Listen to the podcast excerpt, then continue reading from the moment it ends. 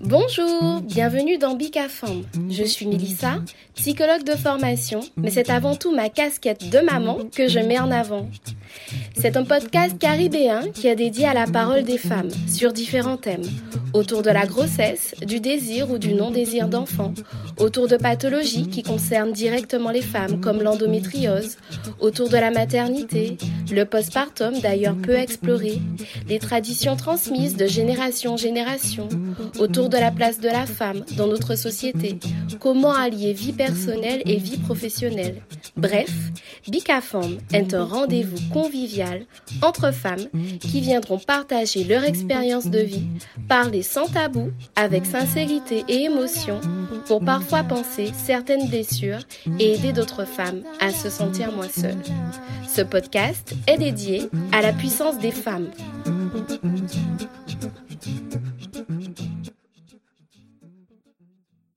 Dans cet épisode, Michela se livre à cœur ouvert sur son véritable parcours de combattante. Prééclampsie, accouchement traumatique, réveil en réa, parcours de rééducation et cette nouvelle vie avec des séquelles qui impactent son quotidien. Bref, sans plus tarder, je vous laisse découvrir l'histoire de cette femme incroyable qui n'a jamais baissé les bras face aux défis de la vie. Nous toutes ces mamans lyonnes. Bonne écoute. Bonjour Michela. Bonjour Melissa. Alors tout d'abord, merci d'avoir accepté de participer à Bicafamb pour cette journée mondiale euh, de la prééclampsie. Du coup, avant de commencer à parler de ton parcours, te demander de te présenter s'il te plaît. Eh bien, je m'appelle Michela. Mes amis m'appellent Michou. Tu as un fils, rappelle-moi son âge Bientôt 8 ans. D'accord, très bien. On va commencer à parler de ton désir d'enfant. Est-ce que tu as toujours voulu être maman ou est-ce que c'est un désir d'enfant qui s'est construit année après année? Bien sûr, je voulais des enfants depuis petite. Hein.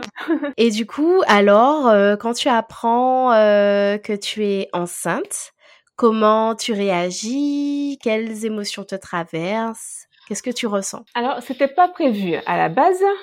Mmh j'avais 30 ans et puis euh, voyons fou. Mmh D'accord, donc du coup c'est euh, un bébé qui est arrivé comme ça, mais c'était pas forcément un projet. Et est-ce que tu peux nous parler de ta grossesse? Comment ta grossesse s'est déroulée? Ça s'est bien passé jusque six mois de grossesse. Mmh Donc ta grossesse, tu étais suivie par euh, une sage-femme ou euh, un gynéco ou les deux? Une sage-femme et la gynéco. Ok, d'accord. Donc les premiers mois de grossesse se sont bien passés, tu n'as pas eu de symptômes particuliers? D'accord, tu te sentais bien, euh, tout se passait bien? J'avais la pêche. T'avais la pêche, t'avais le glow de la grossesse? et du, tu disais jusqu'au huitième mois, qu'est-ce qui s'est passé à partir du huitième mois de grossesse? J'avais le pied gonflé, Mhm. euh, les œdèmes aux pieds et j'avais mal à la tête.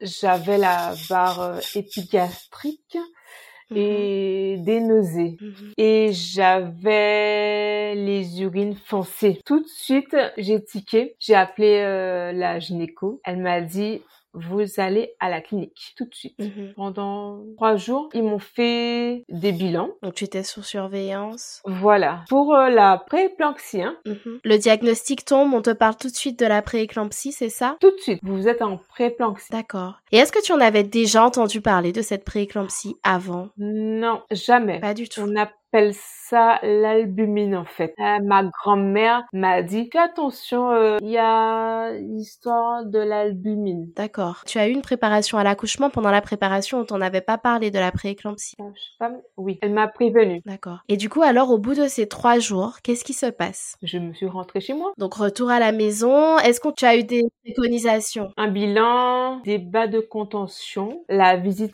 D'accord Pour surveiller la tension Voilà. Ok. Et du coup, est-ce qu'on t'avait parlé de la gravité de la prééclampsie? Non, Mhm. du tout. J'ai refusé d'aller voir Internet en fait. Tu avais peur euh, que ça que ça t'alarme, que ça J'aurais t'angoisse? paniqué. J'aurais Mhm. paniqué. Et donc du coup, ce retour à la maison, Chez mes parents. d'accord. Donc là, tu es retourné chez tes parents. Pendant trois jours, je me suis montée euh, chez mes parents. Ok. Du coup, alors, euh, quand il y a eu entre ce retour à la maison, en fait, chez tes parents et l'accouchement? 7 au soir, je suis chez mes parents. J'allais me coucher. J'ai senti quelque chose de bizarre. Mhm. Je prends ma tension. Elle était à, à 16. Pendant trois fois, hein, à 16. Et du coup, on t'avait dit qu'en fonction justement de cette tension, euh, quelle était la conduite à tenir si euh, tu avais une tension élevée appelé euh, sage-femme. Elle a pas répondu. Donc, euh, tout de suite aux urgences. D'accord. Ils m'ont fait un bilan. La sage-femme a pris ma tension. 14,9. Dramatique. Vous pouvez rentrer chez vous. Donc vous pouvez rentrer chez vous hallucinant. Oui, oui, oui. À 15. Mhm. Donc c'est pas alarmant, ça l'a pas alarmé. Et elle s'est dit du tout. Pouvait rentrer, euh, retourner à domicile. Ma mère, elle était là. Du coup, elle a babillé. Ils m'ont gardé. Du coup, comment les choses se sont passées? Est-ce qu'on t'a, est-ce qu'on t'a parlé de déclenchement du travail ou? Oui, le gynéco, oui. On va vous déclencher demain, Mhm, le, le 29. Et j'ai perdu les os cette nuit, en fait. mhm. J'ai perdu les os dans mon lit. J'ai appelé euh, l'équipe. Une heure après, j'ai ressenti une brûlure, une déchirure. On peut pas l'expliquer, en fait. Mhm. J'avais envie de crier. C'était une douleur au bas-ventre Oui, une rupture rétro-placentaire. Ouais, d'accord. Et donc du coup, donc tu ressens une forte douleur qui est euh, qui est intense et qui est atroce. Et qu'est-ce qui se passe alors à ce moment-là? Une après, j'ai senti un liquide chaud. Mhm. J'ai regardé, j'avais mon sang sur mes jambes. D'accord, donc tu as perdu du sang. Tout de suite, j'ai paniqué. Mhm, J'ai peur, je vais perdre mon bébé. mhm. Que tu as pensé tout de suite que tu allais perdre ton bébé. Alors, qu'est-ce qui se passe à ce moment-là? Euh, Tu es euh, au bon endroit parce que tu es à l'hôpital et donc du coup, qui se met en, en branle? J'appelle l'équipe. Cinq minutes, euh, vous savez, c'est rien pour vous. Mais pour moi, c'était atroce. C'était Mhm. atroce. J'ose pas crier, je, je souffrais. Mhm. Je vais à la salle d'accouchement. Je m'allonge. J'avais du sang. Plein de sang sur mes jambes. Oh là. La sage-femme, elle me dit poussez. J'ai poussé. Ma tension à 20. Aïe, aïe, aïe. Je vais tomber dans les pommes. Mhm. Mes oreilles bourdonnent. Je tremble. Je grelotte. Je me sentais partir en fait. Mhm. Je me sentais partir. Je suis partie. À mon réveil, j'étais en réa. Mhm. Donc finalement, on t'a fait une euh, césarienne d'urgence. D'urgence, oui. D'accord. Et pourquoi alors justement tu te réveilles en réa? Qu'est-ce qui s'est passé? Qu'est-ce qui s'est passé? Le médecin m'a dit, vous êtes en réa, en réanimation. Ah, c'est vrai, j'allais accoucher. Il est où le bébé? Mhm. Il est où le bébé? J'ai regardé mon ventre, il était plat, vide. Tout de suite, j'ai paniqué. Et tu t'es réveillé combien de temps après après la Euh, césarienne Six jours après, Donc tu étais dans le coma pendant six jours. Mm. D'accord. Qu'est-ce qu'on te dit à ton réveil? Donc là, quand tu te réveilles, ben tu ne sais pas, tu tu comprends pas ce qui s'est passé, tu es sûrement peut-être un peu perdue, confuse. mais j'avais pas la parole. Mhm. J'avais trachéo. Trachéotomie. Coup, euh, je pouvais pas parler. Mhm. Il y a une, une aide-soignante m'a regardé mon ventre. Elle a pris un- une photo. Elle a mis euh, sur mon lit. Mhm. Une photo de ton bébé? Voilà. Il allait bien ton bébé? Oui, il allait bien. Mhm. Et entre-temps, euh, c'est ta maman qui s'occupait de ton bébé? Ou ton bébé était, res- était resté hospitalisé Comment ça se passait? Ils sont sortis trois jours après. Mhm. Ma famille, euh, ma mère, ma sœur, mon père, euh, toute la famille en fait, hein, ils se sont relayés. Mhm. Donc il père venait aussi. te voir, il venait te voir et il s'occupait euh, aussi du bébé. Du bébé. Et du coup, on t'explique ce qui s'est passé, pourquoi tu as été en réanimation? J'avais la rage en fait. Mhm. J'avais la rage. Comment, comment, mais comment à ce stade-là, ça s'est dégradé? Comment tout a été bouleversé? C'est vrai que parle de grossesse, d'accouchement, on, on pense euh, Tout beau, tous les aspects positifs. Exactement. Et c'est vrai que jamais on peut euh, imaginer que les choses euh, euh, soient bouleversées. T'attends pas à ça. Et tu t'es sentie euh, entourée par tes proches? Par mes amis, Mhm, ils me lâchaient pas. mhm. J'étais chiante. Et ils étaient là et ils t'ont jamais Toujours là. lâché. Toujours là. Et du coup, après ton parcours en réanimation, quand tu te réveilles, on te parle sûrement du parcours de rééducation. Déjà, qu'est-ce qu'on te dit sur, sur les séquelles liées à cet hématome euh, cérébral? Je ne marcherai plus. Je parlerai plus. Mhm. En fin de compte, je suis un légume. J'entends tout ça, mais je refuse. Mhm. Mais je refuse. Et là commence un parcours de, de rééducation pour justement récupérer au maximum. Et alors, est-ce que tu peux nous en parler? C'est vrai que le parcours de rééducation, ça demande vraiment euh, ben, une énergie folle, un investissement euh, important. Travailler, essayer de récupérer au maximum. Est-ce que tu peux nous en parler? Après trois semaines en RIA, je suis passée par la clinique de Choisy. 18 mois, en fait. 18 mois. Mhm. Et donc, tu étais entourée d'une équipe pluridisciplinaire avec euh, neuropsychologue, ergothérapeute, orthophoniste. Petit coucou Dimitri d'ailleurs. Il y avait aussi des orthophonistes, coach euh, APA. Donc là, tu es dans ce, ce parcours de rééducation. Comment ça se passe? À la fois, j'étais fatiguée, à la fois, je voulais me battre, en fait. C'est- C'était long. Et tu avais cette force en toi, justement. Ben, cette force que tu as puisée en toi, euh, est-ce que c'était pas justement lié à ton fils T'as permis de te À- donner à cette mon force fils et à, à moi aussi, en fait. Hein. Mhm. Psychologiquement, euh, C'était difficile. je me rends compte, hein, mais C'était difficile. Et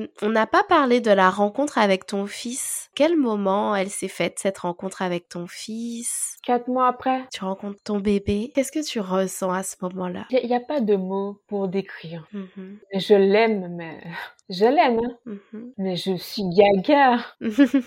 Et cette rencontre, euh, justement, t'en avais sûrement, tu y pensais euh, pendant tout ce temps? Et quand ça arrive, euh, tu, tu as l'impression d'être un petit peu dans un, dans un rêve éveillé. Enfin, tu tiens entre tes bras ton fils. Il y avait ma mère, mon père, Mhm, deux infirmières, mais Mhm. pour moi, j'étais seule avec mon fils. Hein. Mhm. J'étais seule avec mon fils. Tu étais dans une bulle de bonheur et d'amour avec ton fils. en Voilà. fait. Et justement, comment ça s'est passé par la suite? Est-ce comment ça s'est passé durant la- le parcours de rééducation? Tu as dit que ça a duré quand même 18 mois. Après la rencontre, j'ai eu envie de me battre pour lui. Mhm. Le moteur. Oui, Mhm. clairement. Et du coup, est-ce que tu le voyais régulièrement? Tous les jours, tous les jours. Mhm. Et justement, ce lien, le lien avec ton fils, comment progressivement il a pu se, se tisser ce lien? Il sait que je suis sa mère, mais il avait senti.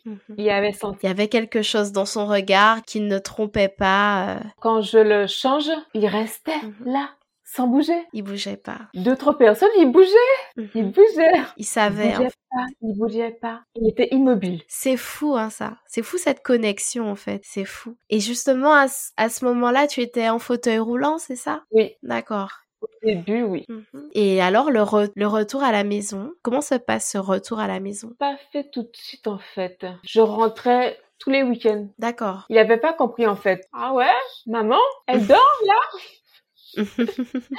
Et donc, à ce moment-là, quand tu rentres tous les huit, combien de mois à peu près ton fils à ce moment-là? Six mois. Donc l'âge où les bébés commencent à être dans l'interaction. euh. Et alors, ce moment tant, tant attendu du retour, là c'est le retour à la maison, comment ça se passe? Et quels aménagements qui ont été mis en place pour te faciliter justement euh, euh, ta vie et ton rôle de maman aussi? Euh, je pouvais pas rentrer chez moi. En fait, D'accord.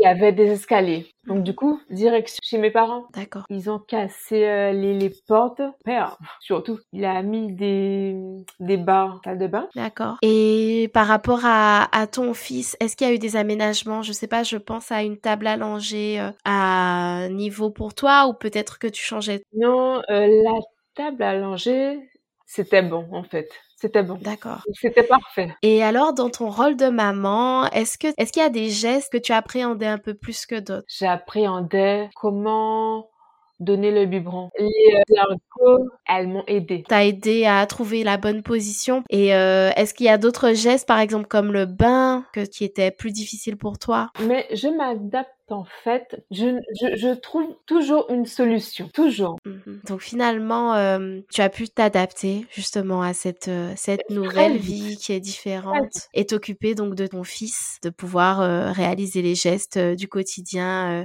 d'une euh, d'une jeune maman. Mais, mais j'aime pas être dépendante. Mhm. Je veux faire toute seule. Et du coup, euh, si tu devais euh, parler des difficultés que tu rencontres au quotidien, quelles sont les difficultés vraiment majeures que tu rencontres au quotidien? Les escaliers. Les escaliers. Oui, parce que là, on n'en a pas parlé, mais après la phase du fauteuil, tu as pu retrouver la marche Oui. grâce à tes efforts, la rééducation. Il y a des escaliers partout.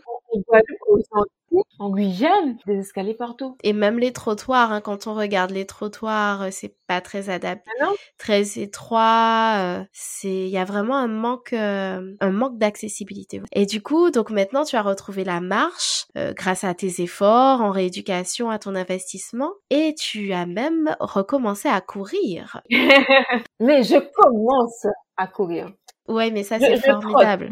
Je Mais ça, c'est, mais ça, c'est formidable. Et c'est vrai que quand on refait le fil et qu'on revient, qu'on rembobine un peu le fil et qu'on revient sur ce que tu m'as dit au début, t'es en fauteuil, tu pensais que tu ne marcherais pas, que tu ne parlerais pas.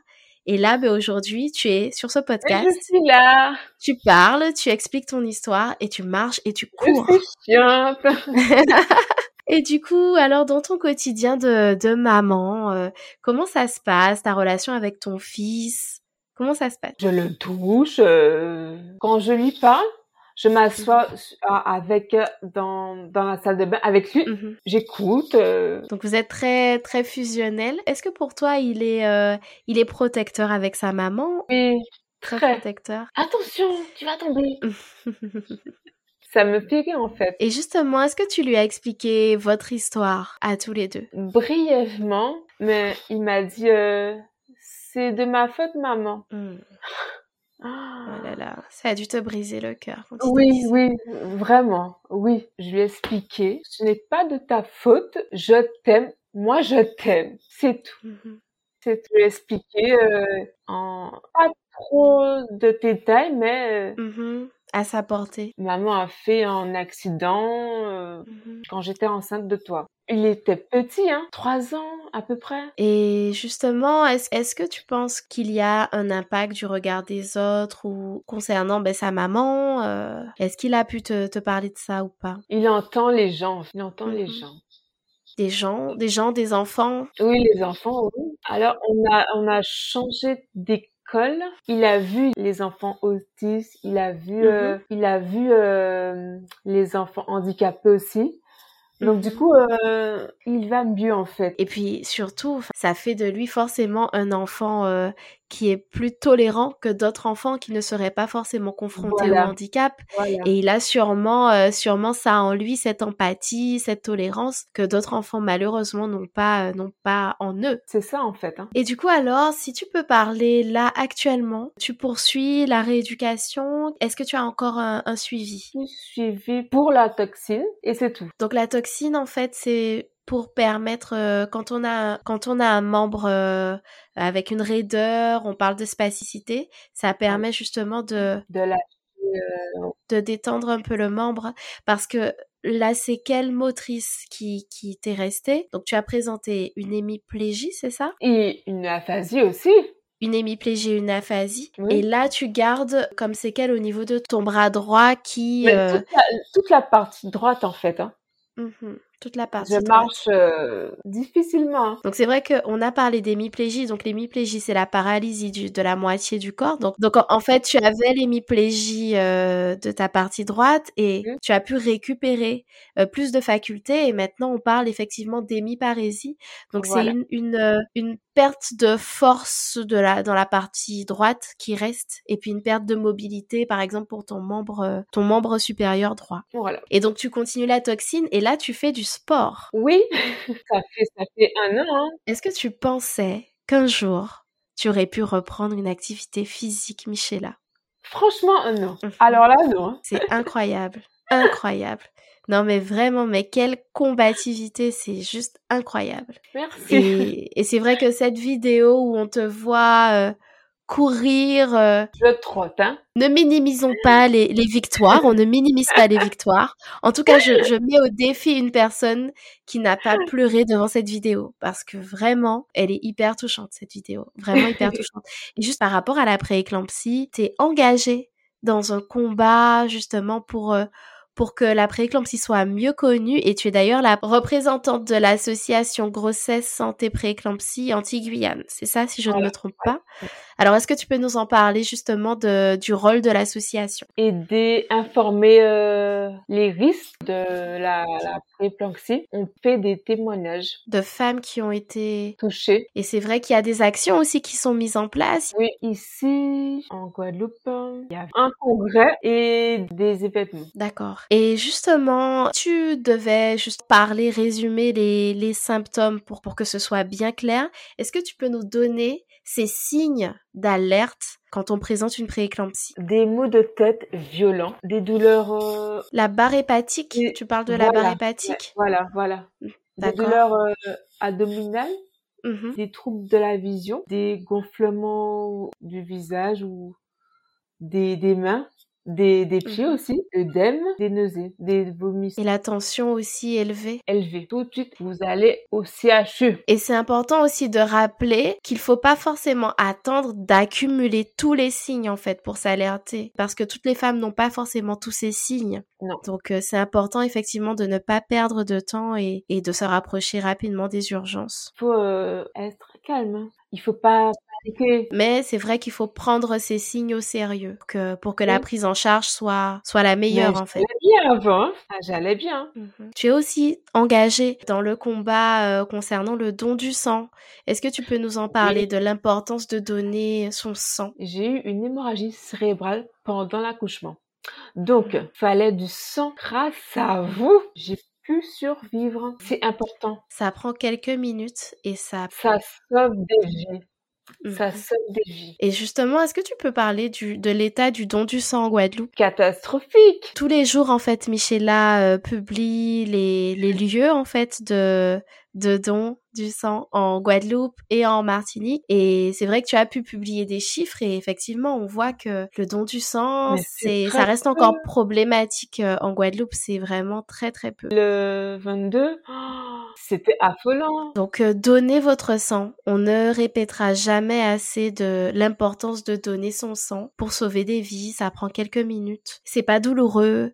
Euh, donnez votre sang c'est important, c'est très important. Et du coup, Michela, pourquoi c'était important pour toi de témoigner dans dans Bicafam, surtout aujourd'hui, 22 mai, la journée mondiale de la prééclampsie. Pourquoi c'était important pour toi de témoigner? Mais Je devais parler en fait. je devais parler. Alors il faut savoir que Michela, quand on, on, a commencé à échanger, euh, Michela m'a dit mais non mais impossible, impossible un podcast, il faut parler, on va pas me comprendre. Les personnes qui écouteront cet épisode, je pense que ne seront pas d'accord avec toi. On a très bien compris, ils ont très bien compris. Je pense que ça peut effectivement être aussi une étape aussi de pouvoir libérer la parole, parler de ton vécu et qui serait mieux, la mieux placée pour parler de ton vécu à toi que toi? Et c'est tellement symbolique que justement tu puisses euh, ben, témoigner aujourd'hui, le jour de la journée mondiale de la prééclampsie, pour euh, ben, continuer à alerter, continuer ce combat pour que la prééclampsie soit, soit plus connue, pour que la prise en charge aussi soit améliorée et que les femmes et les hommes, parce qu'il n'y a pas la responsabilité que des femmes, les mamans et les papas prennent conscience de, de la de l'impact que ça peut avoir, de la gravité que ça peut avoir, euh, du fait que le pronostic vital de la maman peut être engagé, le pronostic vital du bébé peut être engagé aussi. C'est très important de, de communiquer sur euh, ces signes de la prééclampsie. Et je ne te remercierai jamais assez mais pour ce témoignage euh, très émouvant et vraiment encore chapeau bas, bravo pour ton parcours, bravo pour ta force, pour ta combativité, pour cette résilience aussi et pour cette force euh, qui que tu n'as jamais euh, jamais lâché finalement. Je voulais juste te poser une petite question avant de terminer. Est-ce que tu as pu parce que il y a beaucoup d'étapes donc cette euh, cet accouchement, tu te réveilles en réanimation, tu apprends que tu auras des séquelles, tu, tu seras porteur de handicap, ta vie change. Est-ce que tu as pu te faire accompagner au niveau psychique pour justement t'aider à traverser toutes ces étapes? Ah oui, Corinne là, Ouf, je salue Corinne si tu nous entends. Oui, à, la clinique et ensuite je l'ai vu à Rico et je l'ai vu à Palais Royal. D'accord. Donc qui t'a suivi euh, tout ah au long de, de ce processus. Et on rappellera jamais assez l'importance hein, de se faire accompagner bah, quand on traverse des, des, des difficultés. C'est important. Parce qu'effectivement, euh, bah, c'est un coup de tonnerre en fait dans la vie. Rien ne, ne pouvait présager que finalement cette grossesse aurait entraîné cette situation de handicap et pouvoir justement accueillir tous ces éléments et puis bah, surpasser et dépasser étape après étape pour en être là où tu en es aujourd'hui. Euh, c'est important aussi de parler de, de l'accompagnement au niveau psychique aussi. Et justement, tu parlais de ta famille, de tes proches, l'importance aussi d'être entouré. Si tu as un message à leur transmettre à tes proches, tes amis, ta famille, ce serait, ce serait quoi? Je vous aime. Je vous aime. Franchement. Ils ne t'ont jamais lâché. Et tout à l'heure, quand je t'ai demandé si tu étais entourée, tu m'as même dit un peu trop. Donc, qu'est-ce que tu peux en dire? Ils me, me laissaient pas dormir. Ils étaient très, très veillatifs, très, très à l'écoute. Franchement, ouais. Ouais, très protecteurs aussi. Mm. c'est tellement important de pouvoir bénéficier de ce, sou de ce soutien familial, de ce soutien amical. Soyez entourés. Vraiment. La famille, les amis. C'est important. Ah Et si tu devais euh, nous dire justement comment tu te sens actuellement, Michela, aujourd'hui, en 2023, comment tu te sens? Je me sens vivante, je me sens vivante. Mhm. Un mot qui, qui résume vraiment, euh, vraiment. En tout cas, je te remercie encore infiniment pour, euh, pour ton témoignage, pour tes mots, pour cet échange qui était ben, rempli d'émotions aussi parce que ça t'a plongé, replongé dans des souvenirs qui sont pas forcément très gais. Et merci pour ça. C'est important aussi que d'autres personnes entendent ton témoignage et, euh, et comprennent, encore une fois, j'insiste, c'est vrai que je le répète, l'importance de repérer ces signes de la prééclampsie et l'importance de prendre conscience de la gravité de la prééclampsie. Et si tu devais euh, te décrire en trois mots Ma foi, mon mental et mon rire. J'aime rire. on l'aura aussi, euh, on l'aura aussi remarqué. En tout cas, merci encore pour euh, pour, euh, pour cette joie de vivre, pour ce message plein d'espoir, pour tout ça, pour ton courage. Encore, tu es une femme formidable et je suis contente. De, de rien. Merci. Qu'aujourd'hui, je suis contente qu'aujourd'hui, ben, on, puisse. Euh, c'est vrai qu'on connaît un petit peu ton histoire euh, sur à travers ton compte, mais c'est la première fois peut-être qu'on entendra vraiment ton ton histoire comme ça et et, et merci pour ça. Tout le monde pourra découvrir ta puissance et ta force. Merci pour ça, Michela. De rien. À bientôt, Michela. À bientôt, Melissa. C'était l'épisode 15 de Big à Forme. Je ne remercierai jamais assez Michela qui a levé le voile sur son parcours et pour les combats qu'elle mène au quotidien. Je vous remercie pour votre écoute. N'hésitez pas à repartager l'épisode autour de vous. Je vous donne rendez-vous vendredi dans deux semaines pour le prochain épisode. Prenez soin de vous.